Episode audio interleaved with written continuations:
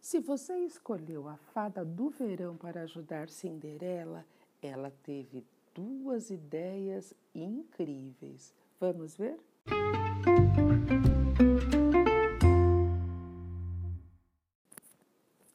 Quando Cinderela entrou no baile, todos olharam para seus belos cabelos, para seu lindo rosto, para seu vestido supimpa e principalmente para seus coloridos chinelos.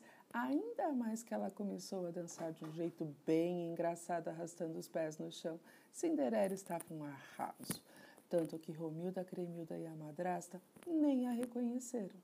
Já o príncipe, logo que a viu, decidiu que passaria a festa toda com ela. E assim foi. Eles sambaram, batucaram e cantaram. Tudo parecia um sonho, até que começaram a soar as doze badaladas. Então Cinderela saiu correndo pelo salão e desceu as escadas do palácio a toda velocidade.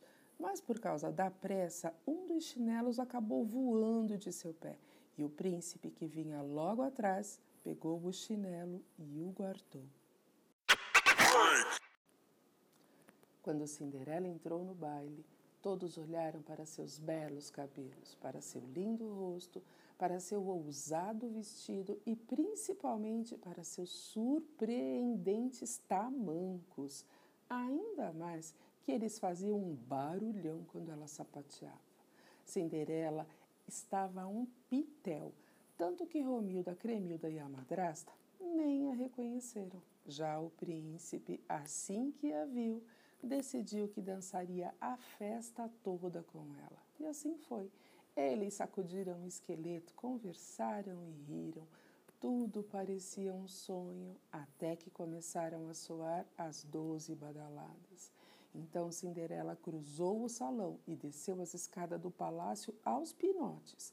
Mas por culpa dessa pressa toda, um dos tamancos acabou saindo de seu pé. E o príncipe, que vinha logo atrás, pegou o tamanco e o guardou.